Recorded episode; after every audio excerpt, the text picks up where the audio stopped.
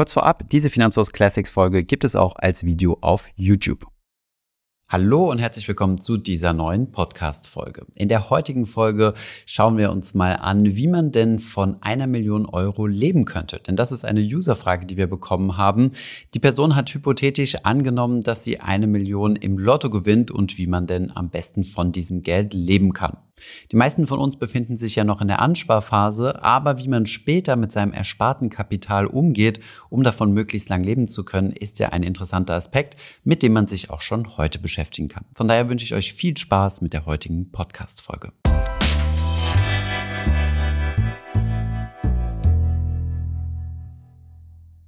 Heute beschäftigen wir uns mal mit einer Frage, die wir in den Kommentaren bekommen haben. Ein User hat uns gesagt, dass er regelmäßig Lotto spielt und hat sich die Frage gestellt, wie es denn aussehen würde, wenn er eine Million im Lotto gewinnen würde, ob dieses Geld dann reichen würde, um finanziell frei leben zu können und wie er dann am besten vorgeht. Das war für uns Anlass gewesen, uns dieses Szenario noch einmal genauer anzuschauen und mal verschiedene Situationen zu durchdenken. Starten wir also mit dem Szenario. Gehen wir mal davon aus, dass ihr eine Million Euro im Lotto gewonnen habt. Oder die vielleicht statistisch etwas realistischere Variante, dass ihr eine Million geerbt habt. Fragen von etwas überforderten Erben bekommen wir nämlich eher regelmäßig. Lottogewinner haben sich bei uns noch nicht gemeldet. Mit einer Million Euro werdet ihr sehr wahrscheinlich nicht so ausgiebig leben können wie die klassische Millionäre, die man üblicherweise in Fernsehshows sieht, sondern um langfristig davon leben zu können, müsst ihr ein bisschen planen. Und genau das machen wir jetzt. Der erste Schritt, nachdem ihr die Million bekommen habt, ist zunächst einmal das Vermögen zu sichern. Ihr bekommt das Geld nämlich, wenn es ein Lottogewinn ist, direkt auf euer Konto überwiesen und dort ist es einem ziemlichen Risiko ausgesetzt, denn ihr seid nur bis zu 100.000 Euro durch die Einlagensicherung gesichert. Sollte die Bank also pleite gehen, bei der ihr eure eine Million liegen habt, dann lauft ihr das Risiko, dass ihr 900.000 Euro verliert. Deswegen lautet Schritt 1 zunächst einmal das Geld sichern. Das könntet ihr machen, indem ihr mehrere Bankverbindungen öffnet und dort immer bis zu 100.000 Euro lagert. Oder noch besser, schaut, dass das Geld zum Sondervermögen wird. Das würde es zum Beispiel dann, wenn ihr es in Aktien investiert. Wenn ihr euch aber mit Aktien noch nicht auskennt, ist das zu früh. Deswegen gibt es die Alternative sogenannter Geldmarktfonds. Mehr zum Thema Geldmarktfonds und dem Risiko von Bankeinlagen findet ihr unten in der Beschreibung. Zu beiden Themen haben wir nämlich mal Videos produziert, die haben wir euch unten verlinkt. Nachdem ihr euer Geld gesichert habt, geht es zu Schritt 2 über und dieser lautet in Ruhe eine Strategie überlegen. Gerade bei so großen Geldbeträgen werdet ihr euch sehr wahrscheinlich unwohl fühlen. Deswegen ist es wichtig, dass ihr euch viel Zeit nehmt, die richtigen Entscheidungen zu treffen und nicht vorschnell handelt, denn wenn ihr jetzt einen Fehler macht, dann kann das Lehrgeld ziemlich teuer werden. Nehmt euch also die Zeit, einen Plan für euch auszutüfteln. Und das machen wir jetzt gemeinsam. Schauen wir uns mal an, welche Möglichkeiten es gibt, die eine Million Euro so anzulegen, dass wir einen regelmäßigen Cashflow daraus bekommen. Ziel unserer Berechnung ist es hier, dass wir die nächsten 50 Jahre von dieser einen Million profitieren können. Wir sind also davon ausgegangen, dass ihr relativ jung seid und die eine Million relativ früh geerbt habt oder im Lotto gewonnen habt. Hier habt ihr dann im Großen und Ganzen vier Strategien, wie ihr aus eurer einen Million regelmäßige Cashflows generieren könnt. Starten wir mit der ersten, dem einfachen Tagesgeldkonto bzw. der Sichteinlage. Hier ist die Berechnung ziemlich klar, mit wie viel Geld ihr hier regelmäßig rechnen könnt. Ihr nehmt einfach die eine Million und teilt sie durch 50. Dann wisst ihr, wie viel Budget euch jedes Jahr zur Verfügung steht und das Ganze dann nochmal durch 12. Dann wisst ihr, wie viel monatliches Budget ihr habt. Insgesamt kommt ihr damit auf 20.000 Euro pro Jahr und etwas mehr als 1.600 Euro pro Monat. Was wir hier nicht mit berücksichtigt haben, ist, dass es auch auf Tagesgeldkonten bzw. Sichteinlagen derzeit auch Zinsen gibt. Die haben wir in der jetzigen Berechnung einmal außen vor gelassen, denn wir befinden uns derzeit in einem verhältnismäßig hohen Zinsniveau. Außerdem würdet ihr nicht euer gesamtes Geld auf einem Tagesgeldkonto liegen lassen, denn dann habt ihr wieder das Problem mit der Einlagensicherung, sondern auch hier müsstet ihr euer Geld natürlich über mehrere Banken verteilen oder idealerweise auch noch dafür sorgen, dass euer Geld zu Sondervermögen wird, beispielsweise investieren in Geldmarktfonds. Diese erste Strategie hat zwei Nachteile. Zunächst einmal kompensiert sie euch nicht für den Kaufkraftverlust. Am Anfang der 50 Jahre sind 1600 Euro pro Monat sicherlich nicht schlecht, aber wenn ihr über 50 Jahre lang hinweg eine Inflation annehmt, dann wird das Geld nach hinten hin in Kaufkraft gemessen kaum mehr etwas wert sein. Und der zweite Nachteil ist, dass auch die Ausgangsbasis, also die 1600 Euro, vielleicht für euren Lebensstandard zu wenig sein könnte. Deswegen gibt es andere Szenarien, wo man etwas mehr bekommt. Und ein zweites mögliches Szenario wäre eine Dividendenstrategie. Die Idee ist es hier, in dividendenstarke Aktien zu investieren, die regelmäßig ausschütten und von diesen Ausschüttungen können wir dann leben. Hierbei musst du nicht in einzelne Aktien investieren und mühsam dir die einzelnen Aktien raussuchen, sondern es gibt natürlich auch ETFs mit einem Dividendenfokus. Die derzeit höchste Ausschüttungsrendite, die wir bei uns in der ETF-Suche gefunden haben, liegt bei 7%. Das ist natürlich ein extrem hoher Wert. 7% Dividendenausschüttung würden bei einer Million bedeuten, dass du 70.000 Euro Dividende pro Jahr bekommst, was auf den Monat rund 5.800 Euro wären. Langfristig diese 7% Ausschüttungsrendite zu haben, ist allerdings ziemlich illusorisch. Derzeit sind die Dividendenrenditen so hoch, weil die Kurse stark gefallen sind. Dividendenrenditen berechnen sich ja, indem du die erhaltene Dividende nimmst und durch den aktuellen Kurs teilst. Wenn der Kurs besonders niedrig ist, dann erscheint auch die Dividendenrendite ziemlich hoch. Sollten die Kurse aber langfristig niedrig bleiben, es den Unternehmen also schlecht gehen, würde das auch bedeuten, dass die Dividende gestrichen wird. Von daher sollten wir eher mit einer niedrigeren Rendite rechnen, um sicherzugehen, dass diese auch langfristig über die von uns angenommenen 50 Jahre realistisch ist. Übrigens, wenn ihr euch die Frage stellt, wie man mit ETFs eine solche Dividendenstrategie aufbauen kann, dann schaut auch mal unten in der Beschreibung. Wir haben zu dem Thema nämlich auch mal ein Video produziert, wie man jeden Monat Dividenden kassieren kann mit dividendenstarken ETFs. Langfristig realistische Dividendenrenditen liegen irgendwo zwischen 2,5 und 4 Prozent. Also auf unsere 1 Million gerechnet zwischen 25.000 und 40.000 Euro pro Jahr. Konkret bedeutet das auf den Monat gerechnet also irgendwo zwischen 2.000 und 3.300 Euro. Zieht man hiervon die Steuer ab, denn auf Dividendenerträge müssen Kapitalertragssteuer bezahlt werden, liegt man zwischen 1700 und 2700 Euro monatlich. Die Dividendenstrategie hat zwei Nachteile. Erstens mal gibt es keine Garantie für Dividenden. Das heißt, in schlechten Jahren kann eure Dividende auch deutlich niedriger liegen und dementsprechend müsstet ihr entweder den Gürtel enger schnallen oder Teile eures Portfolios verkaufen. Und der zweite Nachteil ist die Steuer. Ihr habt hier die höchstmögliche steuerliche Belastung, denn eine Dividende muss voll versteuert werden, wie wie gesagt, mit der Kapitalertragssteuer. Für die Dividendenstrategie spricht allerdings, dass Dividenden auch langfristig steigen. Das bedeutet, ihr könnt auch damit rechnen, dass ihr zukünftig höhere Ausschüttungen bekommt. Soweit die Dividendenstrategie. Kommen wir mal zur dritten Strategie und diese lautet von der theoretischen Rendite leben. Bei der Dividendenstrategie leben wir nur von den Ausschüttungen. Theoretisch profitieren wir also nicht wirklich von den Kurssteigerungen. Deswegen ist es vielleicht eine bessere Idee, wenn wir vorher überlegen, wie viel Rendite wir sehr wahrscheinlich erzielen werden, beispielsweise mit unseren Aktieninvestments, und dann vorher festlegen, wie viel wir einfach jedes Jahr entnehmen. Hier ein kleines Beispiel. Gehen wir davon aus, dass wir jedes Jahr 5% Rendite erzielen können, was am Aktienmarkt ja nicht unrealistisch ist, würden wir uns jedes Jahr einfach diesen festen Betrag von 50.000 Euro entnehmen.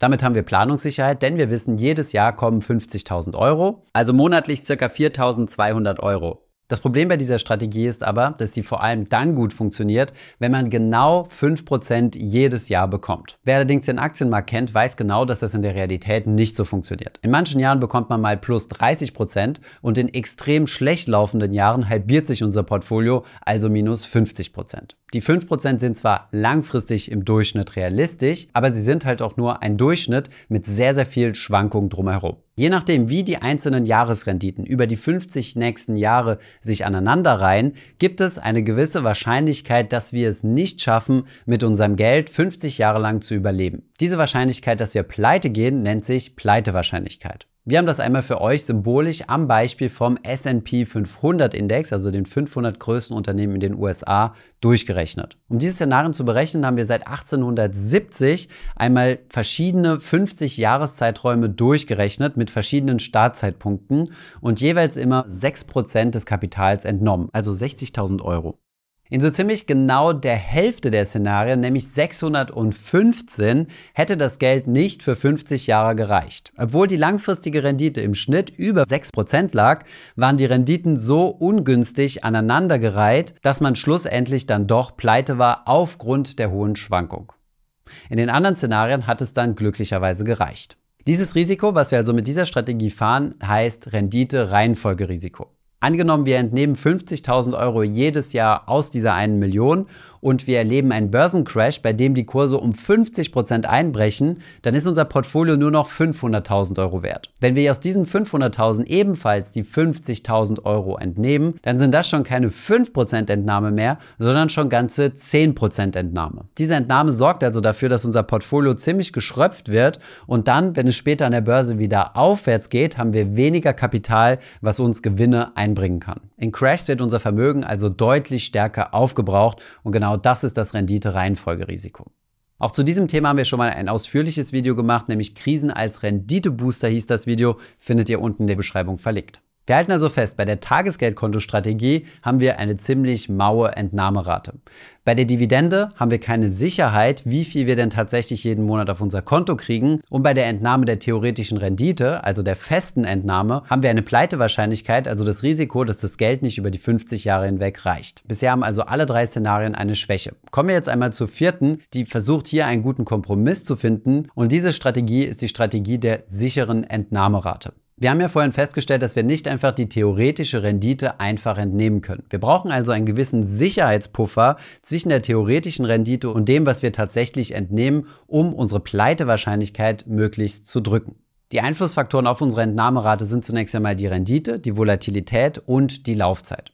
Je höher die mögliche erzielbare Rendite ist, desto mehr kann ich natürlich auch entnehmen. Je höher die Volatilität, also die Schwankung ist, desto weniger kann ich wiederum entnehmen. Viel Schwankung bedeutet auch immer ein Risiko, dass ich Verlustjahre habe, was sich natürlich negativ auf mein Kapital auswirkt. Deswegen muss bei viel Schwankung mein Risikopuffer größer sein. Sprich, weniger Entnahme. Und die Laufzeit ist auch logisch, denn je länger ich von meinem Vermögen leben möchte, desto geringer wird natürlich die Entnahmequote sein. In unserem Finanzlos-Podcast haben wir mit Georg Wieniger gesprochen, der auf seinem Finanzblog verschiedenste Rechensimulationen angestellt hat, um herauszufinden, was eine sichere Entnahmequote ist. Laut seinen Berechnungen ist eine sichere Entnahmequote zwischen 3 und 3,5 Prozent. Also auf unser konkretes Beispiel zwischen 30 und 35.000 Euro pro Jahr. Bei 30 Jahren Entnahmezeit, also wenn man 30 Jahre lang von dieser Million leben möchte, kann man eher mit 3,5 rechnen. Wenn der Entnahmezeitraum länger ist, also beispielsweise 50 Jahre, dann eher mit 3 Prozent. Das drückt dann erheblich die Pleitewahrscheinlichkeit. Wenn ihr zum Beispiel 4% entnehmt, also höher als die empfohlene Entnahmerate, dann liegt ihr bei 7,9% Pleitewahrscheinlichkeit. Das heißt, in fast 8 von 100 Fällen wird euer Geld nicht über die gesamte gewünschte Laufzeit reichen. Auf der anderen Seite hättet ihr dann aber 40.000 Euro, also etwa 3.300 Euro monatlich zur Verfügung. Bei 3% Entnahmerate liegt eure Pleitewahrscheinlichkeit gerade mal bei 0,2% also deutlich darunter. Dementsprechend reduziert das aber natürlich auch euren monatlichen Cashflow. Ihr habt nur 30.000 Euro im Jahr, die ihr entnehmen könnt, also 2.500 Euro im Monat. Übrigens ist bei den sicheren Entnahmequoten, die wir hier genannt haben, auch eine Inflationsanpassung mit berücksichtigt. Das heißt, jährlich könnt ihr etwas mehr entnehmen, also diese Entnahmerate steigt regelmäßig, um den Kaufkraftverlust auszugleichen. Außerdem solltet ihr nicht vergessen, dass ihr auch Kapitalertragssteuer bezahlen müsst. Dann könnt ihr nochmal, wenn ihr in Aktien-ETFs investiert, etwa rund 18 Prozent abziehen. Der Vorteil der Kapitalertragssteuer ist aber, dass sich das nur auf Kapitalerträge bezieht. Das heißt, in schlechten Börsenphasen werdet ihr weniger Steuern bezahlen, in guten Börsenphasen mehr. Es verhält sich also antizyklisch, nimmt also sozusagen etwas Volatilität raus, was für die Berechnung unserer Entnahmerate positiv ist. Das waren soweit einmal vier Strategien, wie ihr aus der 1 Million Euro einen regelmäßigen Cashflow machen könnt. Wir haben hier natürlich viele Annahmen getroffen und wenn ihr diese verändert, könnt ihr die Szenarien natürlich sehr stark zu eurem Vorteil oder Nachteil verändern. Wir haben hier zum Beispiel angenommen, dass ihr 50 Jahre lang davon leben möchtet. Aber wenn ihr euch entscheidet, eine Zeit lang das Geld überhaupt nicht anzufassen und nur zu investieren, dann könntet ihr daraus sogar mehr machen und dann höhere Entnahmeraten für eine weniger lange Laufzeit haben. Als Daumenregel könnt ihr hier auch einfach mal die 72er-Regel anwenden. Wenn ihr 72 nehmt und diese teilt durch die angenommene Rendite, mit der ihr rechnet, beispielsweise 5%, dann könnt ihr ungefähr abschätzen, wie viele Jahre es dauert, bis sich euer Vermögen verdoppelt. In diesem Fall wären es jetzt also 15 Jahre. Seid ihr also bereit, 15 Jahre auf euer Geld zu verzichten und es am Kapitalmarkt anzulegen, dann könntet ihr theoretisch das Geld sogar verdoppeln und dann mit 2 Millionen Euro über 35 Jahre hinweg leben. Und dann kommen auch bei der sicheren Entnahmestrategie deutlich höhere Zahlen raus. Vergleichen wir also nochmal die vier Strategien miteinander. Bei der 100% Strategie, also der Tagesgeldvariante, habt ihr einen fixen Betrag, den ihr über 50 Jahre hinweg bekommt. Bei der Dividendenstrategie ist das Ganze variabel und bei der festen Entnahme, aber auch der sicheren Entnahme habt ihr eine kaufkraftbereinigte Anpassung. Das bedeutet, ihr habt eine feste prozentuale Entnahmequote und diese passt ihr jedes Jahr durch die Inflation an. Langfristig sollte das Ganze aber auch steigen. Fairerweise muss man aber auch sagen, dass auch bei der Dividendenstrategie davon auszugehen ist, dass zukünftig Dividenden steigen werden, auch wenn das nicht für jedes einzelne Jahr gilt. Dementsprechend ist die Sicherheit und Planbarkeit bei der Dividendenstrategie natürlich relativ gering, bei der 100% Tagesgeldstrategie relativ hoch, bei der fixen Strategie aber ebenfalls. Allerdings gibt es hier eine relativ hohe Pleitewahrscheinlichkeit. Von daher kann es dann sein, dass ihr in den letzten Jahren auf Null fallt und dementsprechend gar kein Geld mehr habt. Diese Pleitewahrscheinlichkeit ist bei der Dividendenstrategie wiederum sehr gering und bei der variablen Strategie ebenfalls. Bei der 100% Tagesgeld, also der 100% sicheren Anlage, gibt es keine Pleitewahrscheinlichkeit. Wir sind bei den Berechnungen der eben betrachteten Szenarien auch davon ausgegangen, dass man 100% in Aktien investiert ist. Allerdings erfordert das ziemlich viel Mut, sobald man eine Million Euro aufs Konto gekriegt hat, diese komplett in Aktien zu investieren. Daher wollen wir jetzt noch die Frage beantworten, soll ich alles auf einmal investieren oder eher scheibchenweise? Gerade wenn man vorhat, langfristig zu investieren, ist diese Frage fast unerheblich. Denn je länger euer Anlagehorizont ist, desto weniger spielt es eine Rolle, ob ihr über mehrere Monate hinweg gestreut investiert habt oder alles auf einmal investiert habt. Wenn ihr allerdings mit der Entnahmephase direkt loslegen wollt, dann würde ich das Ganze doch etwas mehr stückeln, denn hier spielt der Einstiegszeitpunkt doch eine größere Rolle. Hier kann es dann auch Sinn machen, gerade für die ersten Jahre, also beispielsweise die ersten fünf bis zehn Jahre, das Geld schon mal vorauszuplanen und dann risikoarm anzulegen, also ohne Schwankungen. Den restlichen Betrag könnt ihr dann am Kapitalmarkt etwas risikofreudiger und dementsprechend auch renditereicher anzulegen. Das war soweit auch schon unser kleines Gedankenspiel zur finanziellen Freiheit. Ich hoffe, es hat euch gefallen. Ihr findet viele weitere Videos zu diesem Thema in der Beschreibung, wo wir auf einzelne Aspekte, die wir in dieser Folge angesprochen haben, nochmal tiefer eingegangen sind. Außerdem haben wir auch viele Rechner auf unserer Webseite, wo man diese Dinge mal für sich durchkalkulieren kann. Alles findet ihr wie immer unten in der Beschreibung. Ich hoffe, diese Podcast-Folge hat dir gefallen. Wenn ja, dann zöger doch nicht in deinem Umfeld über diesen Podcast zu sprechen, bei Freunden und Bekannten. Ich denke, es gibt auch in deinem Umfeld viele Menschen, die sich für das Thema finanzielle Bildung interessieren oder interessieren sollten. Wenn du auf iTunes bist, würden wir uns auch freuen, wenn du uns eine positive Bewertung dalässt. Das hilft uns, den Podcast noch einfacher auffindbar zu machen. Alle wichtigen Links und Verweise findest du wie immer in den Show Notes zu diesem Podcast. Vielen Dank fürs Zuhören und bis zum nächsten Mal.